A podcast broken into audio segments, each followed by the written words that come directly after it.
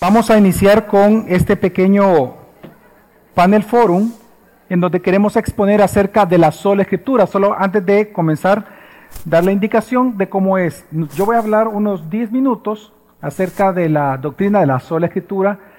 En, el punto más central, no voy a hablar aquellos grandes detalles que normalmente están asociados a este tema, sino que al punto central de lo que consiste la sola escritura. Y luego de esto voy a pasar a los invitados para que ampliemos el tema conversando acerca del mismo. Así que vamos a iniciar con una oración. En esta mañana, Señor, te damos gracias por la oportunidad que tú nos das de estar aquí reunidos como hermanos. Gracias porque tú nos ayudas, nos guardas, nos cuidas y porque tú diriges nuestros pasos, mi Dios, y nos permites ser ministrados por ti, por tu palabra. Gracias, Señor, porque nos permites en este mes recordar las grandes maravillas que tú haces en la iglesia a través de tu palabra. Gracias Señor porque como hemos visto esta mañana nos has elegido para ello y pues hoy queremos pedirte que nos ayudes a comprender una doctrina tan importante como lo es, Señor, la sola escritura. Te damos gracias en el nombre de Jesucristo. Amén. Bueno, una de las grandes verdades que nosotros tenemos que observar a la hora de entender la sola escritura es todas las circunstancias que rodearon en aquel momento para que esta gran doctrina y principio surgiera. Normalmente nosotros hablamos de, las, de los grandes abusos que la Iglesia Católica estaba haciendo en aquel momento. Eh, por ejemplo, eh, coincide mucho con, con, las indulgencias, con los robos que habían, eh, con todo el libertinaje sexual dentro de la misma Iglesia Católica. Sin embargo, pocas veces se menciona lo que antes de eso ocurrió, que fue la semilla que se sembró de la sola escritura y me refiero a los pre-reformadores. Especialmente hay dos pre-reformadores que son dignos de mencionar, como uno es John Wycliffe y el otro es John Huss. Ambos fueron personas que Dios ocupó, que llamaron la atención a la iglesia de aquel momento, la iglesia católica romana, precisamente a que regresaran a la escritura. Cada uno de ellos comenzó a hacer un llamado a volver a la escritura pero lo hicieron desafiando precisamente las costumbres tan arraigadas que estaban dentro de los oficiales de la iglesia romana. Incluso la reacción de Roma fue tan fuerte que incluso comenzaron a hostigarlos a ellos de tal manera que, por ejemplo, hay una frase muy famosa de, de, Juan, de John Hoss que dice que él les respondía, muéstrenme en escritura y entonces me voy a arrepentir y me retractaré. Es decir, él comenzó mediante esta frase a establecer que si la Biblia no lo dice, tú no me puedes atar a tus opiniones. Yo debo de hacer lo que la Biblia dice. Y si tú estás haciendo algo en contra de la Biblia, entonces soy yo el que y tú y todos debemos de someternos a la misma. Y él comenzó con esta idea que hoy nosotros llamamos la escritura. Fue tan fuerte la reacción de estos dos pre-reformadores que les costó la vida a ambos. Bueno, le costó la vida a, Juan Jos, que precisamente fue asesinado por la Iglesia Católica Romana. Ahora, precisamente cuando ya vinieron los reformadores, ellos tomaron estas consignas de ambos pre-reformadores y comenzaron entonces a ampliarlas de diferentes maneras. La ampliación o el énfasis de los reformadores acerca de la Biblia, que hoy nosotros llamamos el principio de sola escritura, gravitó sobre varias temas. Número uno es la autoridad de las escrituras. Es decir, cuando hablamos de la sola escritura, debemos de hablar o estamos hablando de la autoridad que tiene la Biblia. Los reformadores sostuvieron, hermanos, que todas las cosas deben de ser examinadas por la escritura sola. De ahí viene la sola escritura. Ellos decían, todo debe de ser interpretado, todo debe ser analizado a la luz de la escritura sola. Por eso es que esto explica por qué ellos, por ejemplo, los reformadores, aceptaron algunas cosas incluso de Roma, de la Iglesia Católica Romana, y otras no. Porque no vamos a negar que algunas de las cosas que doctrinalmente la Iglesia Católica en aquel momento defendía, un par de cosas estaban en la Escritura, pero no todas. Entonces ellos hicieron una discriminación de las cosas que hacía la Iglesia basadas en la Escritura.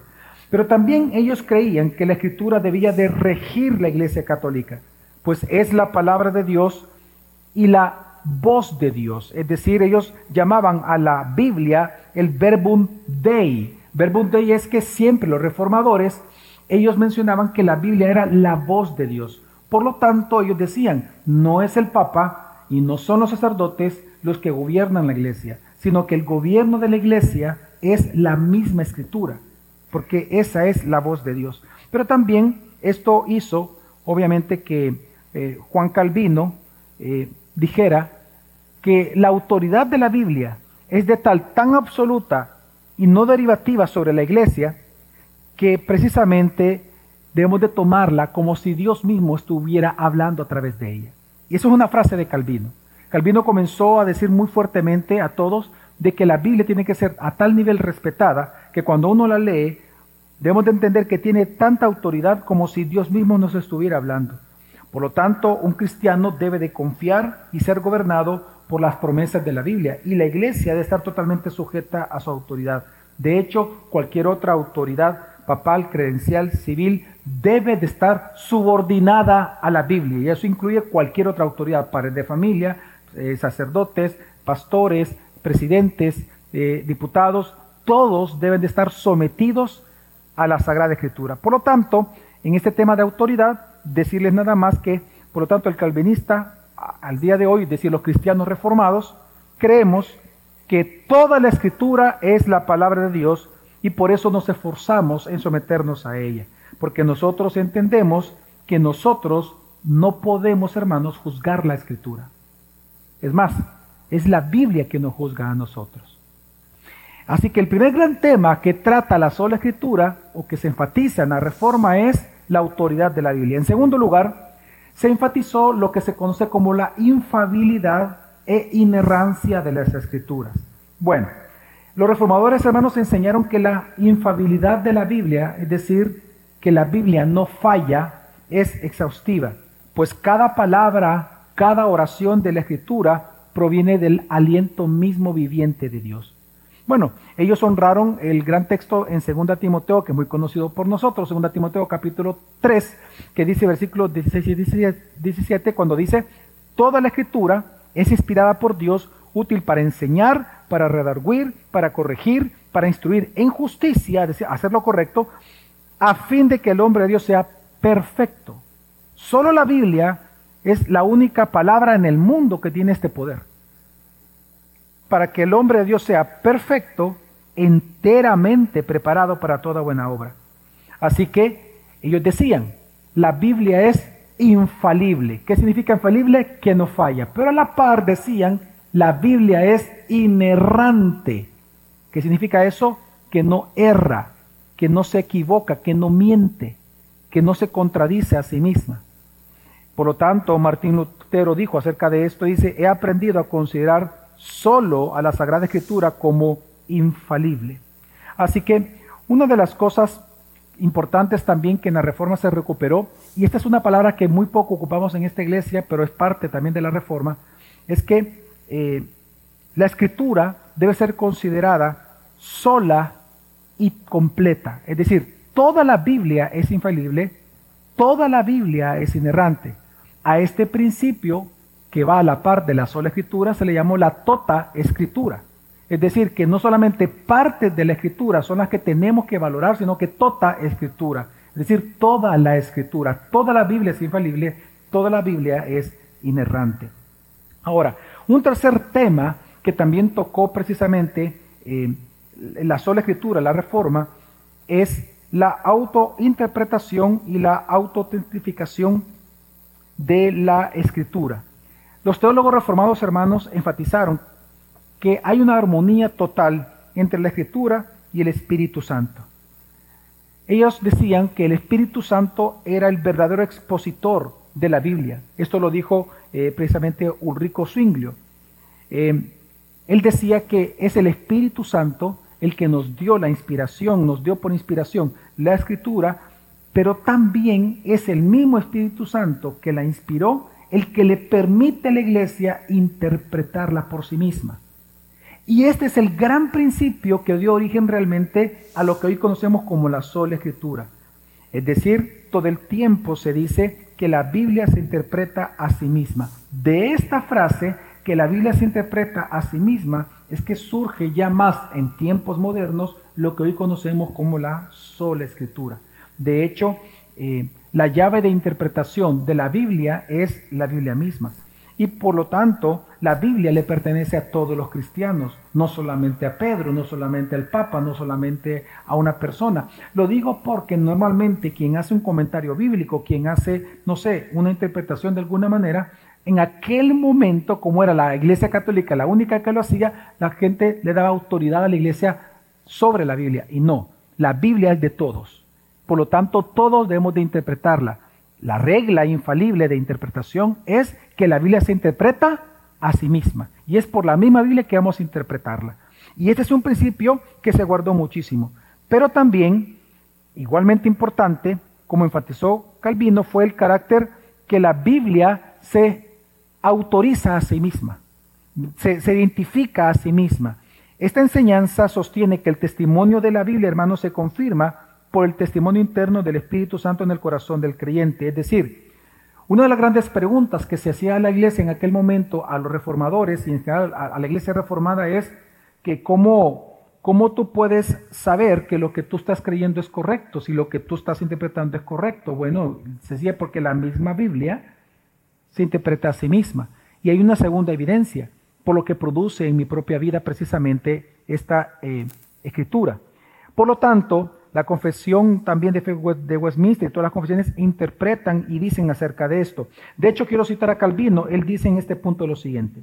Sea esto entonces un punto fijo, que aquellos a quienes el Espíritu ha enseñado interiormente descansan firmemente sobre la Escritura y que la Escritura se autentica a sí misma y que no es correcto hacerla depender de la demostración del razonamiento porque es por el testimonio del Espíritu que gana en nuestras mentes la certeza que merece. Y este punto quiero detenerme aquí de cómo la Biblia se autentica a sí misma, porque es bien importante para nuestros tiempos.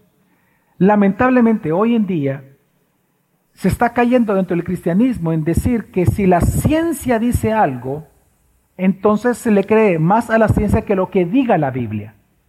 Y mucha gente lo que hace incluso es tratar de autenticar lo que dice la Biblia por lo que dice la ciencia. Pues no. Algo que se recuperó en la reforma y es lo que defendemos nosotros en esta iglesia es que la Biblia se autentica a sí misma.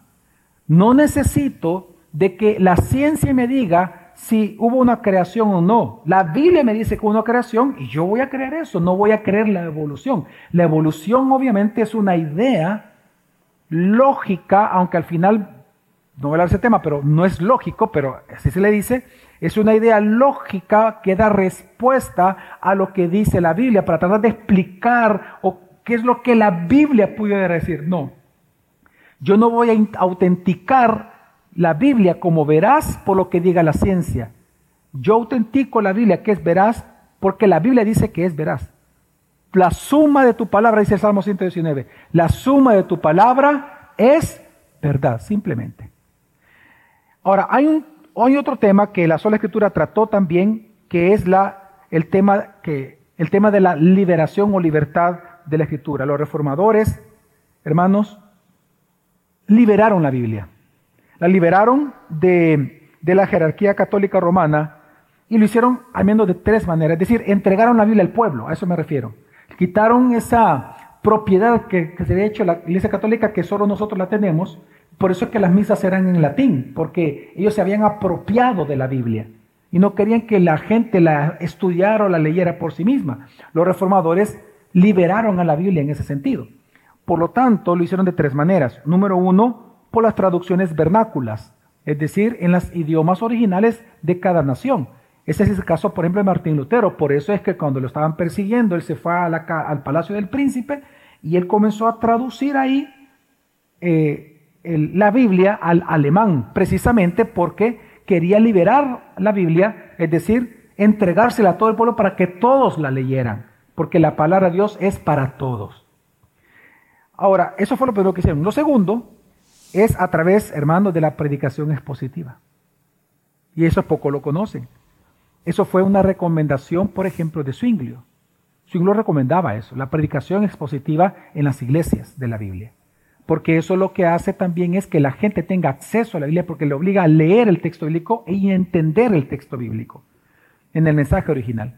Y en tercer lugar, lo que hicieron fue a través de la interpretación o la exégesis gramatical histórica eh, de manera directa, ejemplificada por los comentarios de Calvino. ¿verdad? Ellos recuperaron esta, esta manera de interpretar la escritura, ya no alegórica, como se hacía en aquel entonces, aunque mm, vamos a entender que hay pasajes que son alegóricos en sí mismos en la Biblia y uno tiene que respetar ese sentido. Pero la Biblia, mm, la interpretación no es alegórica, sino que se recuperó una interpretación gramatical histórica y teológica y bíblica.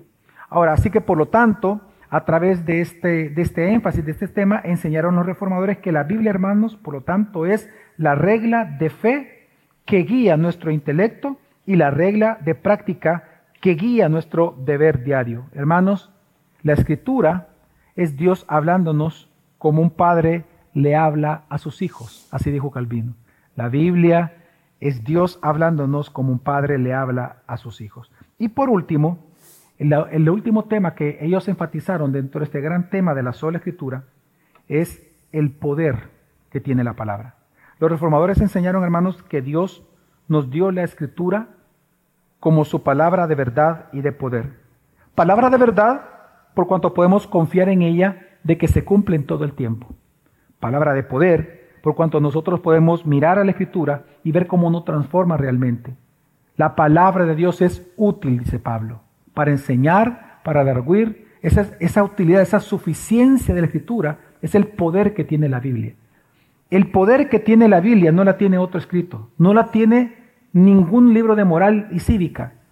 El poder que tiene la Biblia es de transformación real.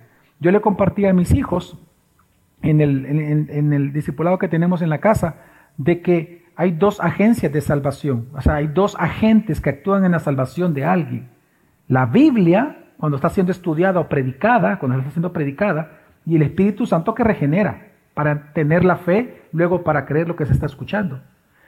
Solo la palabra, sin el Espíritu Santo, nadie se salva. El Espíritu Santo, sin predicar la palabra, tampoco salva. Eso es importante entender. Por eso es que las alabanzas no salvan a nadie, porque no es predicación. Está el Espíritu Santo, pero no hay predicación. Tiene que estar ambas, la Biblia y el Espíritu Santo. Ese es el poder que tiene la Escritura, que es un agente de salvación dado por Dios para nosotros. A través de la Biblia nosotros vemos nuestra mente transformada, renovada nuestras mentes mediante el Espíritu de Dios. Y precisamente ese poder se manifiesta luego en la iglesia, en la forma del trato uno con otro, ahí donde nuestro carácter comienza a cambiar, todo conforme a la imagen de Cristo. Por lo tanto, lo que vemos nosotros eh, en, este, en ese entonces es exactamente lo que hoy nosotros enseñamos, que nosotros nos convertimos en verdaderos hijos de Dios, sí, a través de la regeneración del Espíritu Santo, Sí, pero también por el poder de la palabra de Dios sobre nuestra vida. Así que solamente quiero concluir con algunas preguntas de reflexión y entramos entonces a la conversación. Y es, hermanos, ¿qué tan bien tú y yo entendemos el principio de la sola escritura? Número uno, piensa, ¿acaso tú buscas o buscamos, bien dicho, amamos, vivimos y oramos sobre las Sagradas Escrituras? Piensa por un momento, ¿tú oras la Biblia? ¿Tú oras conforme a la Biblia? ¿Amas la Biblia? ¿Vives la Biblia? ¿Estudias la Biblia? ¿Buscas la Biblia? Número dos, ¿es la Biblia la brújula que te guía en los momentos tormentosos de tu vida? ¿Es la Biblia la que te dirige en esas olas difíciles cuando se levantan contra ti? En tercer lugar, ¿es la escritura, hermanos, el espejo con el que tú te vistes, como dice Santiago 1. Ese es el espejo con el cual tú te vistes, el ropaje. Es la Biblia. ¿Qué ropa me voy a poner hoy? La Biblia te lo dice. O sea, no, no, no va a literal, estoy siendo metafórico, ¿verdad? Así habla Santiago. Es decir, ¿cómo yo puedo poner el, el ropaje del buen carácter, del carácter según Cristo? Solo viendo la Biblia. Si yo no leo la Biblia, yo no puedo ser como Cristo. Así que la escritura es el espejo en el cual tú te vistes ¿Es la regla bajo la cual tú trabajas todos los días en tu lugar de trabajo? ¿Es el agua con la cual tú te lavas?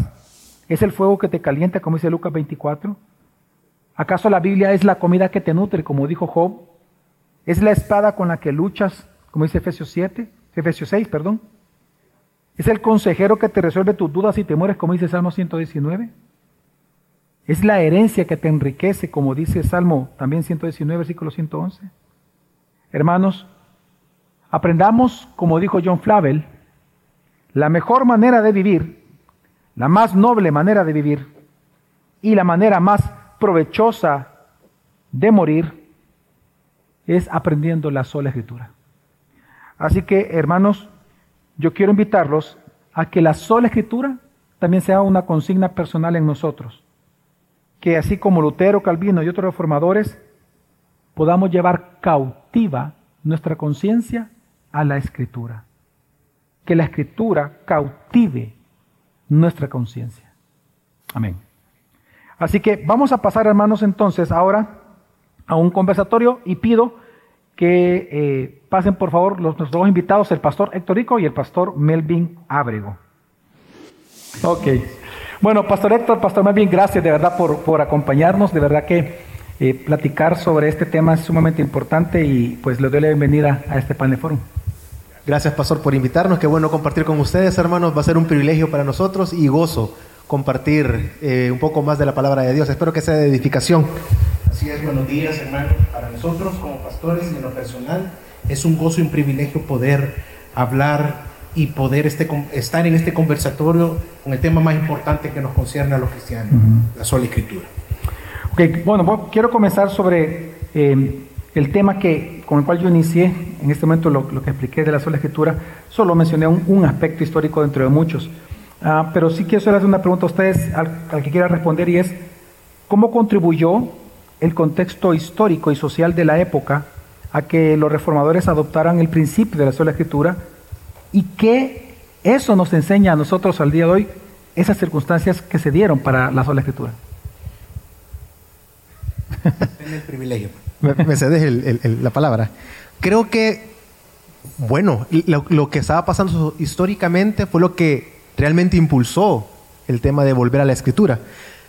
Eh, más o menos ya para la época que se generó la reforma, habían algunas circunstancias eh, religiosas que creo que llevaron poco a poco a la búsqueda de volver a las escrituras. Bien, Pastor Javier dijo que ya anteriormente, ya los prereformadores habían iniciado de cierta manera ese llamado a las escrituras. Durante el tiempo de la reforma había algo que se llamaba la ley canónica. La ley canónica creo que algunos lo conocen contiene todo lo que ahora nosotros llamamos la tradición, sacramentos, formas. Fue la búsqueda de la Iglesia Católica de independizarse del gobierno de los estados, de, los, los reinos, del reino, y ellos ser totalmente independientes y autolegislarse. El problema con la ley canónica fue que se llevó a un punto tan alto, tan alto, que pues estaba por encima de la palabra de Dios. Y ahí se encontraban todas esas tradiciones. A eso le sumamos que provocó que el papado o el papa tuviera demasiada autoridad. Una autoridad tal de decidir quiénes se salvaban y quiénes no se salvaban. Incluido eso el purgatorio, es decir, el papa tenía tanta autoridad sobre la iglesia que incluso sobre los muertos. Decidía si sí o no podían pasar el purgatorio. Así que todas estas cuestiones, la salvación era por medio de los sacramentos, fue provocando un impulso a una autoridad desmedida de la iglesia y eso fue lo que los reformadores comenzaron a, a atacar, de que nada puede estar por encima de las escrituras. Y creo que eso nos enseña a nosotros ahora eh, al peligro mm. que está latente aún mm. en nosotros. Si bien es cierto, podríamos como cristianos nosotros podríamos decir, pero es que yo no estoy eh, eh, ligado al Papa ni la Iglesia Católica. Pero sí muchas veces cometemos el error de dar la autoridad más que la palabra a personas y no despreciamos a, hermanos pastores que enseñan. Pero nada puede estar por encima de las escrituras. Y creo que algo más que nos enseña, que creo que es bastante importante para nuestros contextos hoy, es el valor que tuvieron ellos, me pongo a pensar, el valor que tuvieron de ir en contra de la autoridad, porque amaban las escrituras y vieron la necesidad de la escritura y hoy no nos podemos callar. De igual manera tenemos que tener ese valor, no importa la institución, no importa quién sea, la persona que sea, ideología, idea, pensamiento, si se opone a la verdad de las escrituras, creo que debemos de tener ese valor de levantarnos en mm. contra de ellos. No sé si... Sí, quería, siempre en, el punto, en el contexto histórico, lo que el deseo de Lutero era volver las escrituras a su lugar de origen, porque el catolicismo romano había colocado el magisterio de la iglesia sobre las Santas Escrituras. Para Lutero, la escritura, este era el pensamiento de Lutero, por eso es que lo defendía, era la norma norman, se le llamaba. O sea que significaba que la escritura era la norma determinante, no era la norma normata, que era la norma determinada. Ese era el pensamiento bien fuerte que tenía Lutero. Eh, cuando Lutero afirmó que la sola escritura, o afirmó estar bajo la sola escritura, lo que él, lo que él quería era que todas las personas recuperaran la escritura, pero llevarla de una sola vez al origen de donde nació, a Dios mismo. Por ejemplo, un ejemplo de esto es eh, eh, cuando una iglesia de la Norman Normans, una iglesia está debatiendo, tiene problemas sobre algún, eh, algún principio que se va, por ejemplo, lo que es la, eh, la cena del Señor. Entonces, ¿qué es la Norman Normans? Los que creemos en la sola escritura, lo que hacemos es ir a la palabra de Dios, buscar los textos que hablan acerca de la cena del Señor, nos vamos a los evangelios, que son clarísimos, y a los textos que Pablo habla de la cena del Señor. Eso es lo que hace la norma, Norman, se está sobre cualquier pensamiento. Lo que hace la norma normata es que conjuegan o meten, como lo hacía la Iglesia Católica, sus propios pensamientos, eh, su manera eclesiástica de pensar acerca de eso. Un ejemplo de la norma normata, siempre tomando lo de la cena del Señor, es que ellos dentro de lo que tienen su ritual, que es la misa, incluyen lo que es la Santa Eucaristía. Elevan la hostia o el pedazo de pancito que ellos ponen como que Cristo está presente ahí. Esa es una tergiversión o tergiversa o es eh, mutilar la palabra de Dios. Entonces, ¿qué es lo que estaba haciendo Lutero? Es que eso no era así. Nosotros debemos de referirnos a lo que el texto en su contexto original Dios quiso decir. Por lo tanto, eso nos sirve ahora a nosotros. Porque nosotros no podemos caer como, como en, en antigüedad. Se da últimamente. Otro ejemplo que nosotros debemos tener cuidado como iglesia evangélica y reformados es las modas. Las modas eh, Podemos asistir a congresos, podemos asistir a, conferencias, podemos escribir libros, podemos ser predicadores con carisma, etcétera, etcétera. Pero debemos de recordar que nuestra esperanza no es lo que digan en, esas, en, esos puntos. Nuestra esperanza va a ser siempre la sola escritura. Por eso es que la Norman Normans en la iglesia es la sola escritura, como el pastor lo decía. Hay un texto en el Salmo 119 que, que dice, en mi corazón he atesorado tu palabra para no pecar contra ti. Norman Norman. Por eso es que también aquí cuando predicamos, aquí en la iglesia cuando predico yo les digo que Dios no puede ser domesticado, tiene que ver con eso. Dios no puede ser normado, que es lo que está explicando el pastor Héctor, sino que Él es la norma, Él nos norma a nosotros, Él es normativo sobre nosotros. Eh, y uno de los desafíos, por ejemplo, si hablamos de desafíos, porque entendemos que lo, tú, tú dijiste algo, pastor Melvin, que también que fueron precisamente los desafíos que enfrentaron los reformadores de aquel entonces que obligaron prácticamente a que ellos, no, ellos obviamente no saben que Dios lo estaba ocupando, pero ellos lucharon contra todos esos grandes desafíos porque eran en contra de la Biblia. ¿Qué desafíos nosotros encontramos, por ejemplo, hoy en día aquí en El Salvador, que nos obliga a nosotros a estar en un foro, por ejemplo, hablando de la sola escritura? Y yo encuentro varios y después tal vez si ustedes quieren complementarlo. Eh, por ejemplo, yo lamento que hoy en día, eh, ya lo dije hace un momento, la ciencia, eh, hoy en día está que lo que la ciencia diga, como que fueran dioses los científicos, entonces eso es lo que es verdadero. Cuando entendemos, casi todos los días surgen grandes mentiras que se van descubriendo que la ciencia ha dicho y que simplemente tuvo que cambiar. Por ejemplo, también encontramos hoy en día un énfasis en los famosos expertos. A mí me parece bastante curioso que hoy hasta los mismos científicos y los mismos profesionales ya se están quejando, hoy sí se quejan de los expertos, porque resulta que hoy la gente escucha más a los expertos que a los profesionales. Un médico, por ejemplo, los médicos de la iglesia me dicen, no, pastor, hoy la gente le cree más a lo que ve en YouTube, eh, lo que diga sobre algún medicamento, sobre lo que nosotros los médicos decimos, ¿verdad? Y eso pasa en general. De alguna manera lo que yo veo que hoy en día está sucediendo exactamente cosas similares, solo que en otras circunstancias y con otras con otros instrumentos. Pero al final es siempre un desprecio, digamos, a la escritura de que realmente sea la palabra de Dios. No sé si ustedes ven otros desafíos aparte de estos hoy en día. Sí, los desafíos que enfrentaron los reformadores es casi igual a los desafíos que nos estamos enfrentando hoy, hoy, hoy, hoy en día. Eh, la tentación es ceder a las influencias que hay a nuestro alrededor. Por ejemplo, la cultura. Una, eh, acabo de ver en una nación, en un país, de que todo está inundado del LGTBI y todo lo ve normal. O sea, una cultura, también la iglesia evangélica ya se acostumbró a eso y ya lo ve normal lo que está sucediendo. Son las mismas tentaciones que enfrentamos. Por ejemplo, siguiendo lo que decía el pastor Javier, en la consejería. Mm. La consejería bíblica versus la consejería de que es ayudada por la psicología. Entonces, ¿qué es lo que trata este, e, e, este tipo de posturas? Es que la Biblia para aconsejar necesita de una supuesta sabiduría que puede darle la psicología. Entonces, ¿qué es lo que muchas veces marca a las personas que no conocen la inerrancia y la fabilidad de la palabra de Dios? Ah, es que creen de que primero pueden ir a una consejería, puede, perdón, a, a una sesión de psicología, para luego vienen a la iglesia y tratan de decir, pero es que allá me dijeron, el psicólogo, el terapeuta me dijo que yo tenía que hacer esto y comienzan a contradecir ellos de que la palabra de Dios no es tan poderosa como ellos le han dicho. Es bien, es, e, es triste escuchar eso. ¿Saben por qué? Porque la escritura no necesita de ninguna ciencia, de nada para hacer la escritura, porque es inspirada por Dios.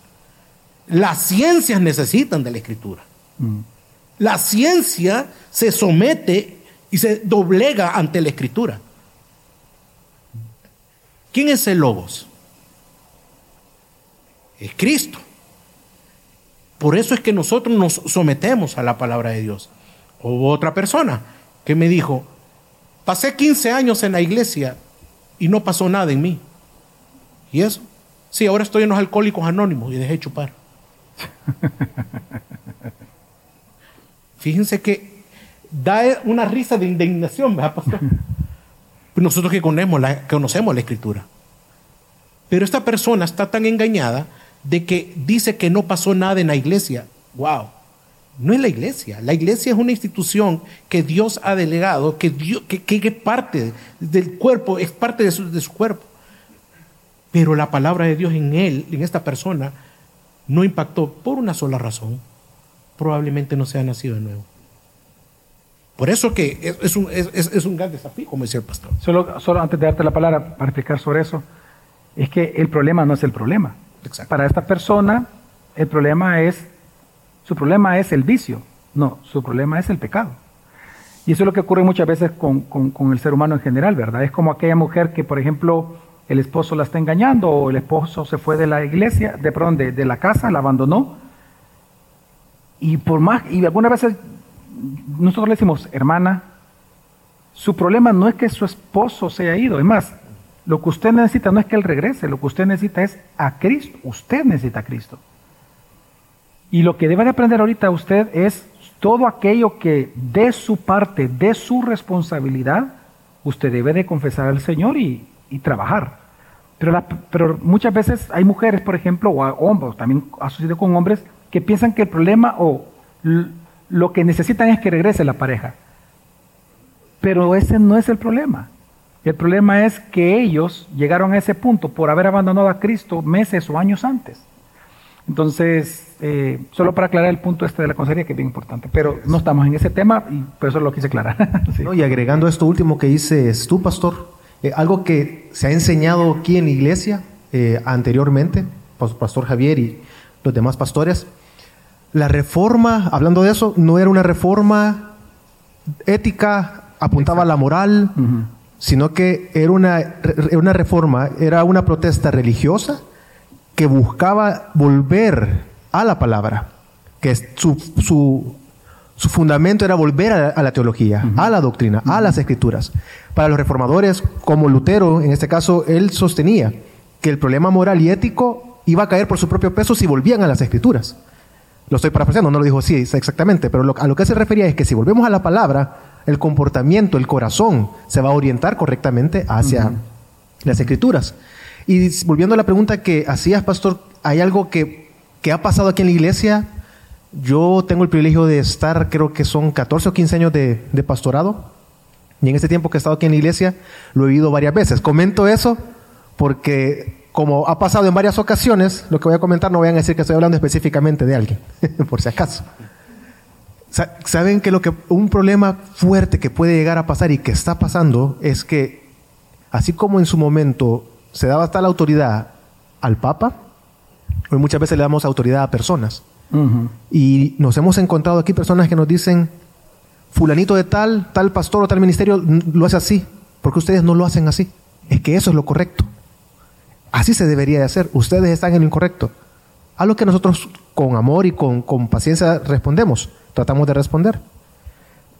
Que la palabra debería de normarnos. Y que entendemos que tal pastor, y sin despreciarlo y menospreciarlo a sin desmilitarlo, Dios lo ha guiado a él, a este pastor, pero al final de cuentas la norma debe de ser la palabra de Dios. Pero cometemos ese error como creyentes. Dejamos a un lado. Hoy estamos en a diferencia de la época de la Reforma, nosotros tenemos tal acceso a la información desde nuestros dispositivos y desde cualquier punto, tanto acceso, se han escrito tantos libros de teología en estos últimos 50, 60 años, increíblemente, pero parece ser de que conocemos menos. Y parece ser de que buscamos menos las escrituras. Y es más fácil, como dice el pastor, al experto, a un video corto en internet acerca de tal doctrina, a tal esto de lo, de lo demás, y me sale más, es más fácil y comprensible para mí leer a fulano de tal que la palabra y termino poniendo a estas personas y sus palabras por encima de todo. Y tomamos decisiones a partir de lo que estas personas dicen. Vuelvo y recalco y algo que vamos tal vez a hablar y si no da tiempo de exponerlo, no estamos diciendo, yo no estoy diciendo de que no debemos de escuchar a grandes hombres que Dios ha levantado para la defensa de la fe, sino que tienen un lugar que está abajo de la palabra de Dios. Y todo lo filtramos a través de la palabra de Dios. Lo demás que no es acorde a la palabra, lo desechamos, porque volvemos a las escrituras. Ha sido, ha sido muy sabio en la manera que lo has dicho. Yo hubiera dicho ese tema de otra manera, muy probablemente bien, de manera bien imprudente. Eh, yo estoy muy de acuerdo con lo que está diciendo el pastor Melvin, porque Dios que me ha permitido viajar este año, yo sí le puedo decir, y lo voy a decir sin nombres, pero lo voy a decir no tan amorosamente como lo dijo el pastor Melvin, pero yo sí he visto idolatría de parte de muchos cristianos a grandes pastores. O sea, es una idolatría increíble, o sea, una idolatría de que si lo dice fulano, así es. Es casi, no, es cierto, es casi palabra de Dios. Y le digo, pero la Biblia no, no enseña eso. No, ¿cómo tú puedes decir que no le enseña? Si fulano lo dijo. Decime de dónde tomó él para decir eso. Dímelo.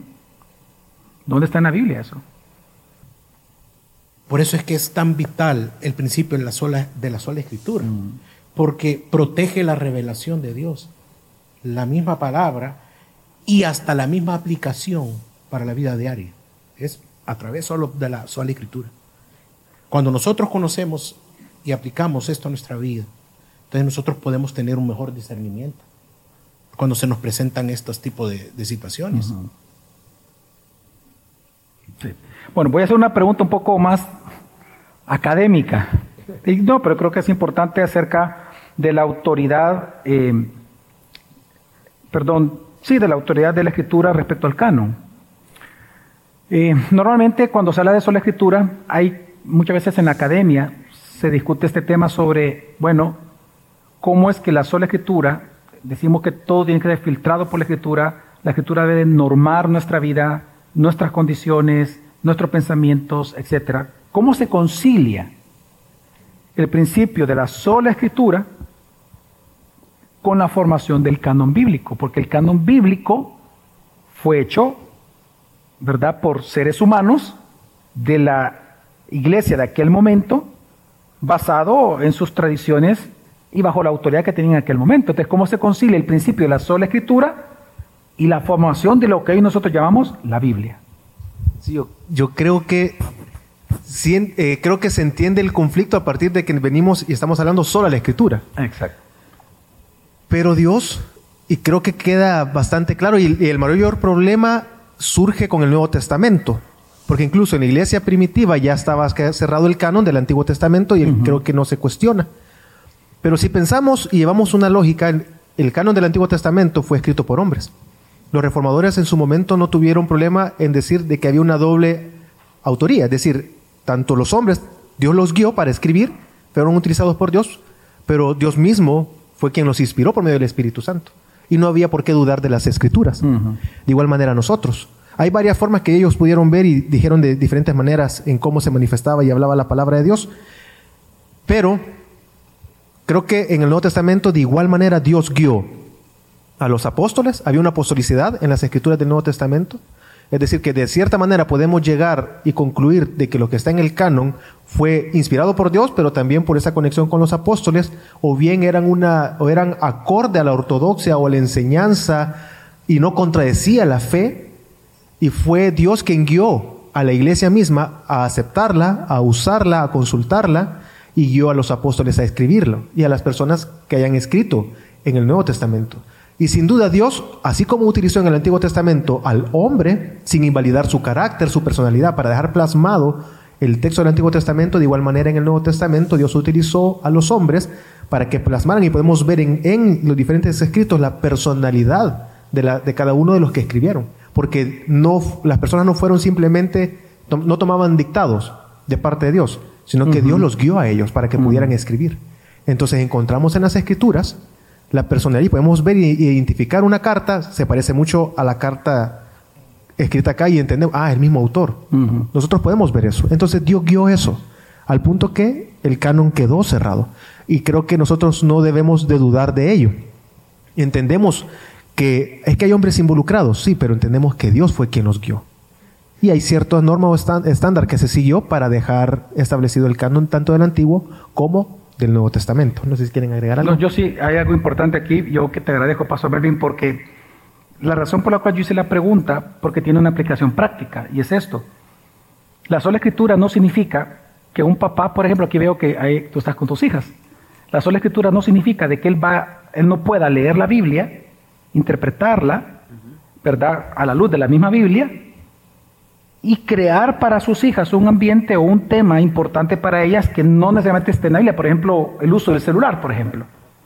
Entonces, digo esto ¿por qué? Porque el criterio, si bien es cierto, eran seres humanos, falibles, etcétera, pecadores, pero el criterio que ellos ocuparon para la formación del canon sí vino de la misma escritura. Es decir, la discriminación fue todo aquello que no se apega al mensaje de la Biblia, de la toda escritura de aquel momento, que va en contra del Evangelio, no puede ser parte del canon, porque no es palabra inspirada de Dios. O sea, siempre la regla infalible para formar el canon fue el Evangelio. Entonces eso nos sirve a nosotros de ejemplo de cuando queremos nosotros tocar cualquier tema en la casa, que aunque no está directamente el tema eh, en la Biblia, este, podemos nosotros a la luz del mismo Evangelio hacer ese tema y, o tocarlo dentro de la familia. Sí, solo para, para, cerrar la idea que las dos eh, han estado fabulosas. Eh, nosotros debemos de estar tranquilos y vivir nuestro cristianismo en una manera con gozo y paz porque tenemos la palabra inspirada por Dios. Eso es lo importante, ha sido la inspiración de parte del Señor, dada de la manera como lo han explicado muy bien los pastores. La aplicación, como bien lo decía el pastor Javier, queda para cada familia, para cada, padre, pero sin salirnos de la verdad de lo que ha querido siempre decir el, texto. Y me llamaba mucho la atención cómo, cómo, el Señor también, dándole realce a toda la escritura, cuando Él mismo, ¿acaso los salmos y los escritos no hablaban de mí? Entonces nosotros podemos ver ahí esa seguridad, porque el mismo Evangelio que el Señor está en ese momento es el mismo evangelio que estaba confirmando también los escritos del Antiguo Testamento. Entonces podemos estar eh, con esa eh, confianza que lo que tenemos es la misma palabra de Dios. Ok. Solo tenemos ya 12 minutos, así que vamos a ir avanzando en las preguntas. Eh, voy a unir dos que creo que son muy lógicas acá sobre la infabilidad de las escrituras. ¿Qué, qué relación tiene la infabilidad de las escrituras la inerrancia de las escrituras con la capacidad que nosotros los creyentes tenemos de interpretarla. Es decir, ¿qué consejo ustedes le pueden dar a mis hermanos que están aquí, a todos, a los que quieran interpretar en su casa la escritura, para beneficio de sus hijos? Para dar consejo a su esposa, para consejo al esposo, para dar consejo a los padres, para dar consejo a los hijos. Es decir, porque entendemos, por ejemplo, esto lo pregunto en el, en el entendido de que hay pasajes que son difíciles. Hay pasajes wow, son sumamente difíciles en la Biblia que requieren mucho, mucho esfuerzo y mucho estudio. Entonces, ¿qué consejo ustedes les dan a aquellos que de verdad creen en la sola escritura, la quieren interpretar en la casa, ser fieles a Dios, en el entendido que también deben de cuidarse de, la, de no caer en contra o ir en contra de la infabilidad y la inerrancia de las escrituras? Yo creo, pastor, lo primero es la infabilidad y, la inerrancia de la Biblia, como tú lo decías, pero la Biblia no falla, es decir, va a cumplir lo que Isaías, si no me equivoco, 55 es que dice que lo que sale de la boca de Dios, la palabra que sale de él nunca vuelve así, es decir, no, no va a fallar. Eh, no se equivoca y nosotros tenemos el Espíritu de Dios. Así es. De manera que podemos tener la seguridad y recalco tal vez con eso la certeza de que si somos diligentes en el estudio, formales en nuestro estudio personal, lectura personal, podemos llegar a una conclusión adecuada. Y creo que a esto agrego a que pertenecemos a una iglesia local. Exacto. Y creo que nosotros encontramos, y tal vez en nuestro estudio personal lo hemos visto, y para, para, para las enseñanzas que vamos preparando nos damos cuenta, y volviendo a la reforma, que es lo que estamos tratando de, de, de ver sobre la escritura, entre los reformadores escribían cartas constantemente y exponían lo que ellos pensaban. Ellos estaban en constante revisión de lo que ellos creían. Y creo que debe ser una buena práctica nuestra. Creo que eventualmente entre nosotros, más de alguno se me ha acercado a mí, y yo sé que ustedes también, entre nosotros lo hacemos, hemos llegado a una conclusión. ¿Qué crees tú acerca de esto? ¿Qué pensás tú? Pero no dudo de que Dios, o sea, yo dudo de mí, que yo puedo caer en un error en mi interpretación. Yo, pero la palabra no va a fallar. Y yo también entiendo que Dios me va a guiar a, obtener una correcta interpretación, pero también confío que Dios a través de mis hermanos puede ofrecer una orientación. De manera que creo yo que podemos confiar en Dios y no debemos de dejar eh, el llamado que tenemos a interpretar la palabra, a buscarla, a obtener esa interpretación. Eh, no sé si quieren comentar algo. Sí, eh, siguiendo con la idea del, pastor Melvin, nosotros, por la, nuestra naturaleza caída, somos completamente imperfectos, pero la Biblia no. Mm. La Biblia es perfecta, no, no contiene errores. Por lo tanto, nosotros podemos confiar en lo que dice la Escritura, en el Espíritu de la Escritura, porque el Espíritu Santo que mora en el creyente es que nos da esa guía a nosotros para comprenderla. Ahora, eso tiene que ver también con nuestro compromiso como creyentes delante de Dios porque no, no podemos venir a hacer una interpretación solo al aire, sino que Dios nos ha dado las herramientas en la iglesia local, como decía el pastor, para estudiar la Biblia. Tenemos eh, una escuela de teología, hay predicación expositiva, principios, el colegio para sus hijos. Entonces, todo eso, y sumándole algo muy importante dentro de ese compromiso, el discipulado el discipulado personal, el discipulado que ofrece tu iglesia local. Todo ese conjunto de herramientas que nosotros tenemos nos ayuda a poder también dar una interpretación bíblica. Y el regalo que Dios da a la iglesia, los dones, los pastores, los maestros también. Sí, yo solo quería agregar eh, precisamente que algo que se llama dentro de, dentro de la hermenéutica la analogía de fe. Cuando tú quieres interpretar la Biblia, y te animo a que lo hagas y aprendas a hacerlo correctamente eh, bajo un sistema gramatical, histórico, teológico, eh, que realmente tú, eh, cada vez que encuentras un significado y estás estudiándolo, háblalo con, con los pastores, para eso estamos, para esa parte de nuestra función. Puedes buscar, sí, comentarios de, de hombres fieles comprobados en la historia que fueron sanos, y puedes comprobar lo que otros tal vez han escrito de eso en otros años anteriores. A eso se llama analogía de fe, que es lo que el pastor Melvin y el pastor Héctor han dicho. Nosotros, por ejemplo, no lo hacemos siempre, pero muchas veces nos reunimos los pastores, no importa quién vaya a predicar, nos reunimos para hacer, para trabajar todos el mismo texto bíblico. el que lo vaya a predicar. Lo hacemos como un ejercicio de siempre mantenernos fieles a la palabra. Mira, ¿qué vemos aquí? ¿Tú qué ves aquí? Ah, mira, eso no lo había visto, pero yo interpreto también esto aquí. Mira, según, según en la palabra significa tal cosa, sí, pero también el contexto histórico dice, ah, tenés razón. Así estamos. Por la analogía de fe.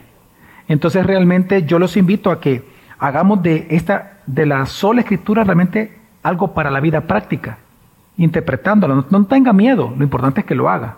Y para asegurarse que, que no va a ser un disparate o algo lo que, lo que usted vaya a pensar, creer o decir, que sea su iglesia. Amén. Ok, ahora, otra pregunta más importante también aquí. Eh, ¿Cómo ustedes... Eh,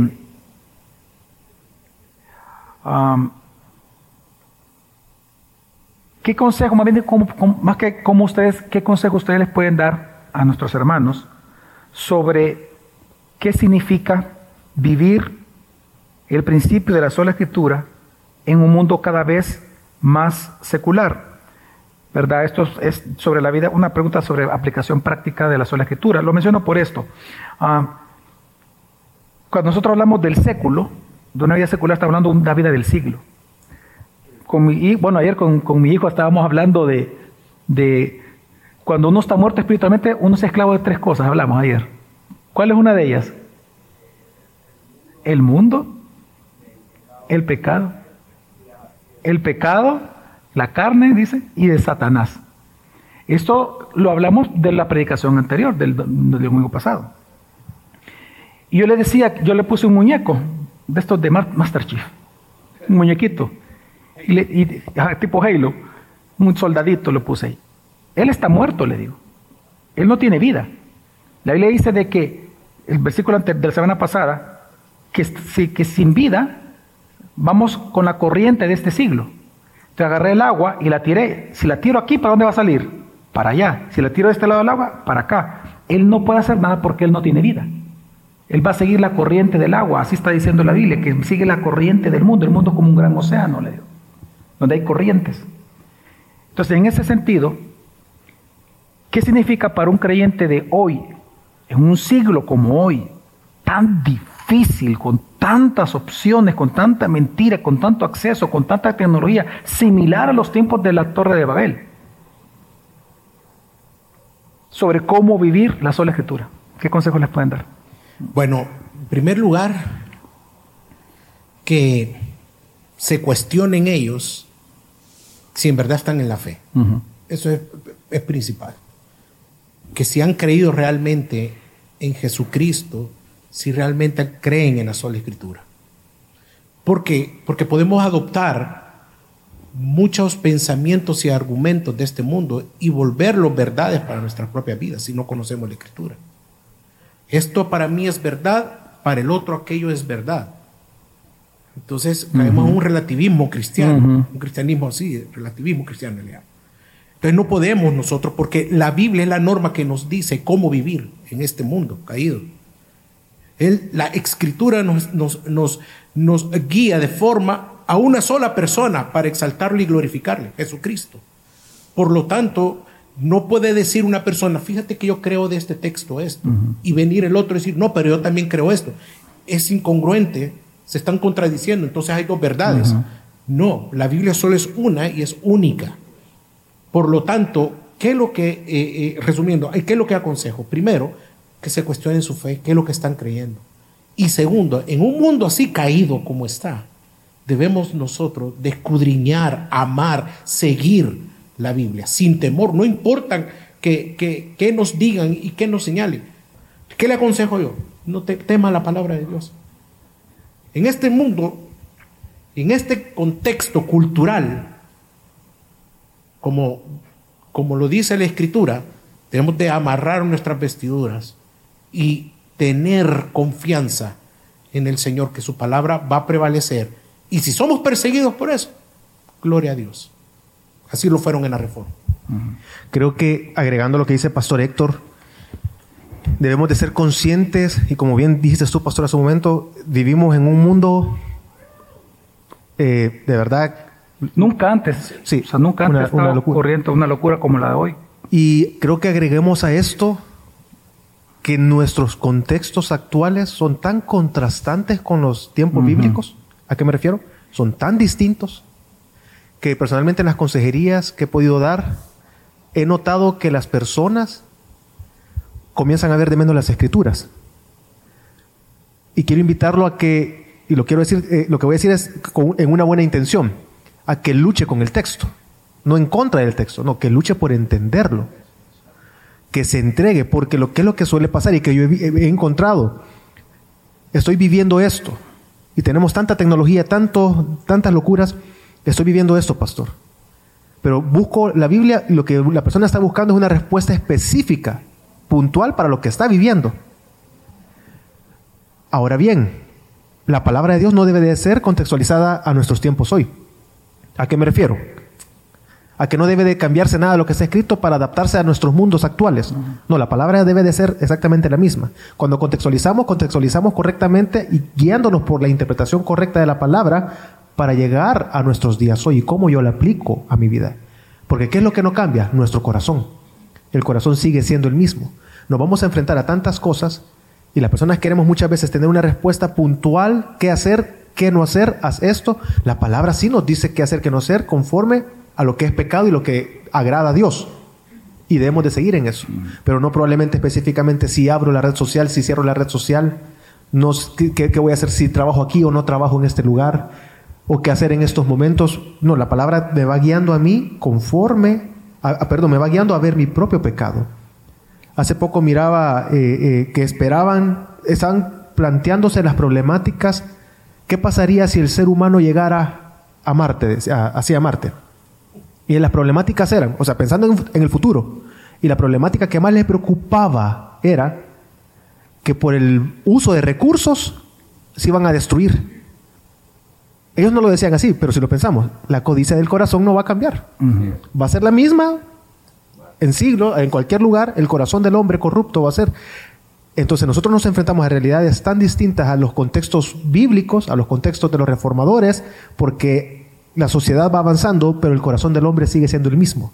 Y debemos de luchar en, por el, en el texto, tenemos que luchar para entender e interpretar el texto, sin cansancio. No entrar en frustración cuando yo estoy leyendo el texto, es que no logro entender lo que dice y cómo esto me va a ayudar a mí en lo que estoy viviendo en el trabajo hermano, está siendo guiado por la palabra de Dios a ver su pecado en su corazón y a buscar el contentamiento en Dios. Y eso debemos de procurar, sin frustrarnos, sin cansarnos. Aunque parece ser de que no encontramos la respuesta a la circunstancia que vivimos, la palabra sí nos está guiando hacia Cristo y al descanso en Cristo. Sí, la, Gracias. solo termino con esto. La exhortación de la Escritura a, la pregunta y a todo lo que hemos hablado es lo que dice Romanos 12. No adaptéis a este mundo. Y esa es la exhortación de la sola escritura. Si no, renovaos. vuestro entendimiento. Hermanos, el mundo va a continuar así, ¿sí o no? Hasta que Cristo venga. Entonces es nuestro deber simplemente recordar algo todo el tiempo en nuestro corazón. La Biblia es verdad. Si nosotros entendemos eso, miren, yo le voy a decir los temas, a gente, ellos son testigos desde que hace dos, tres años, yo le vengo diciendo a ellos, miren, uno de los temas más fuertes que va a surgir antes, del, de, la, antes de la Agenda 2030, antes que se lance, es el tema de los ovnis y de los extraterrestres. Hace dos, tres años vengo diciéndoselo a ellos. Y hay gente que se reía. Es que, es que lo que pasa es que hay un problema teológico ahí. Si alguien cree en extraterrestres, wow, entonces Cristo por quién murió. Fueron creados imagen, imagen semejanza, pecan o no pecan. Y hay un montón de cosas que se pueden hablar ahí. Entonces, la gente va a dudar, pues, de la Biblia, a eso me refiero. De la creación, de la salvación, de Cristo, etc. Los que crean en eso. Pero así como ese tema van a venir otros más. Y va, cada día va a surgir una cantidad de temas difíciles. Lo único que te puede salvar a ti de creer todo eso es que creas que la Biblia es verdad. Amén. Y la bulla va a continuar. Viene una agenda terrible va a crecer todo esto y como dice un texto, de hecho, eh, lo, aviso desde ya que después de octubre, la idea es que pueda tener con ustedes, con los que quieran, voy a, vamos a hacer un, no necesariamente va a ser aquí, puede ser en uno de los salones de, los niños, eh, No sé todavía cómo le voy a poner a ese espacio, digamos, un, café teológico, un café con el pastor, algo así, no sé cómo ponerle. Porque el café siempre va a estar, seguro. Así que tiene que traer café. traer café, pues En donde los domingos, mientras no, no viaje, lo que quiero es hablar de, con ustedes, simplemente sentado para así en una mesa, más cercano, de temas de actualidad, de verdad, de verdad, desde un punto de vista bíblico. Y una de las cosas que usted, que, en su momento ya estoy preparando eso, es demostrarle cómo el mundo de hoy es un mundo performativo. Me refiero a que el mundo, de verdad, todo mundo está luchando por hacerse notar. Ese es el, éxito de las redes sociales y, la, y, el afán de muchos. Y eso está en la iglesia. Por eso posteamos lo que estamos leyendo, la versión de lo que estamos leyendo, el café que estamos tomando, dónde estamos nosotros. Digo todo esto porque el mundo te lleva la imagen. Entonces, se nos olvida algo. Se nos olvida algo. En el Salmo 81 Dios dice, en la angustia me llamaste y yo te rescaté. Te respondí en el escondite del trueno. Mira, el mundo está electrificado, el mundo hay mucho ruido alrededor. ¿Sabes dónde de verdad vas a disfrutar la sola escritura? No buscando ser famoso, no publicando donde tú te encuentras. Es dejando hacer eso en la intimidad de tu comunión personal con Dios. Toma más tiempo para esconderte, porque es en el escondite del trueno donde Dios te va a hablar y ahí te va a rescatar. Hermanos, gracias. Gracias de verdad. Hay muchas cosas, sí. sí. Gracias. Gloria a Dios. Gracias. Gracias. Quedamos despedidos, hermanos. Dios les bendiga. Dios les bendiga, Dios les bendiga.